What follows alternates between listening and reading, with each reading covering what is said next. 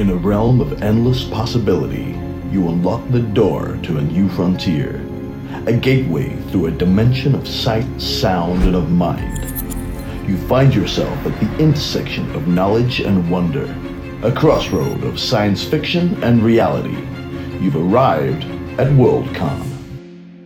Hello, everyone, and welcome once again to another episode of Potside Chats where we talk all things China.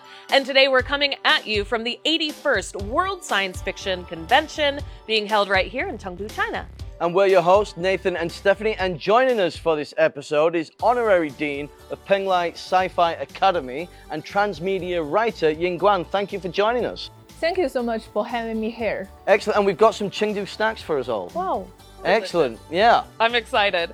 And I'm also excited for Worldcon because it's the second time it's been held in Asia, the very first time in China. Why is that significant? Yeah, since uh, 2019, the sci-fi film uh, Wandering Earth comes. Uh, I think to some extent, China has engulfed in a kind of sci-fi fever. Mm. And for the sci-fi uh, WorldCon organizer told me that they will come all kinds of people from different backgrounds, not only in literature or film, but also from some technological companies or const even construction companies oh, wow. and so on. That's amazing. Now, what has happened in the development of Chengdu that makes it a city so willing to embrace science fiction? Oh yeah, back from the history, Chengdu has long history and the ancient story of Shu culture. But here now, now recently we have the leading magazine, uh, Sci-Fi World, and now we even have Sci-Fi Museum. Well, the Sci-Fi Museum is stunning. We were there today. Isn't it beautiful? It's like a massive spaceship. It's incredible. Yeah, and you mentioned Sci-Fi World, which was seminal in China. It was established in Chengdu in 1979, and it was the first publication to serialize Liu Cixin's three-body problem making it more accessible to wider audiences. So we've established that Chengdu is definitely China's sci-fi capital. So what are we seeing in emerging trends when it comes to science fiction in China? I would say more uh, diversity, mm-hmm. and also um, with the government's backing, the sci-fi in China now closely related to the technological development and even the popular science. Chengdu is a great example of that. Chengdu has over 20 universities and colleges, and a lot of people are studying in technological fields. Which the people going into those technological fields are also influenced by science fiction. Um, a great example of this happened in America in the 1990s while the TV show X Files was airing. Love that show, so great.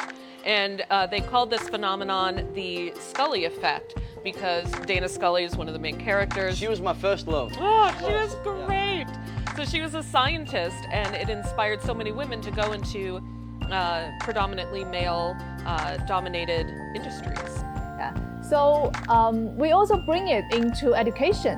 For example, I cooperate with the China Academy of Art this year, and we use sci-fi as a methodology of uh, design education or design um, thinking. We call it a thought experiment or design fiction or transmedia narrative, which is a kind of future narrative. Mm. Well, we've spoke a lot about culture, and I thought the best person to really quiz about that blend between culture and sci-fi is the former British Council Deputy Director to China and Ministry Councillor for Culture and Education for the British Embassy Danny Whitehead. I think that engaging with Chinese science fiction really helped me to understand some of the parts of Chinese culture that it might have taken me a bit longer to understand. For example, some of the contemporary writers. Uh, I think what, what sets Chinese science fiction apart is that, that there is this strand of uh, Confucianism, of other Chinese philosophy that runs very strongly through it. And so by engaging with it through science fiction, it helped me to try and understand some of those different beliefs and some of those different practices. Sinopticon, and that actually won the Anthology of the Year award at the British Science Fiction Awards in 2022. Uh, and it's a great entry into uh, this new generation of, of Chinese uh, science fiction writers. Now, he mentioned his favorite literature. What do you think would be a great book to start for anybody wanting to get into Chinese sci fi? Oh, of course, Three Body. Yeah, indeed. Well, we boldly went where no China Daily reporters have gone before. We went to the Worldcon uh, earlier today and we saw two Hugo Award winners and honorary guests of the Worldcon, Robert J. Sawyer and Liu Cixin, to talk about the blend of science fiction and science fact. Let's take a look. 科技渗透到我们生活的方方面面，科技和想象力这两个结合起来，就能够为我们描述出一种未来的图景，以及能够让我们到达我们到达不了的那些遥远的宇宙空间。呃，这两个就是说文学因素，在现在这个时代快速变化、充满未来感的这种时代，我认为是尤其重要的。所以说，我认为。这个时代很需要科幻小说，科幻文学是最能够引起不同的文化、不同的种族、国家人共鸣的一种文学题材，因为它里面所描写的这个梦想是全人类共同的梦想，它描写的噩梦、危机也是我们要共同面对的这种噩梦和危机，呃，所以它确实。The Chinese vision, uh, and the government is behind this, is saying the future of China is science, technology, engineering, and mathematics.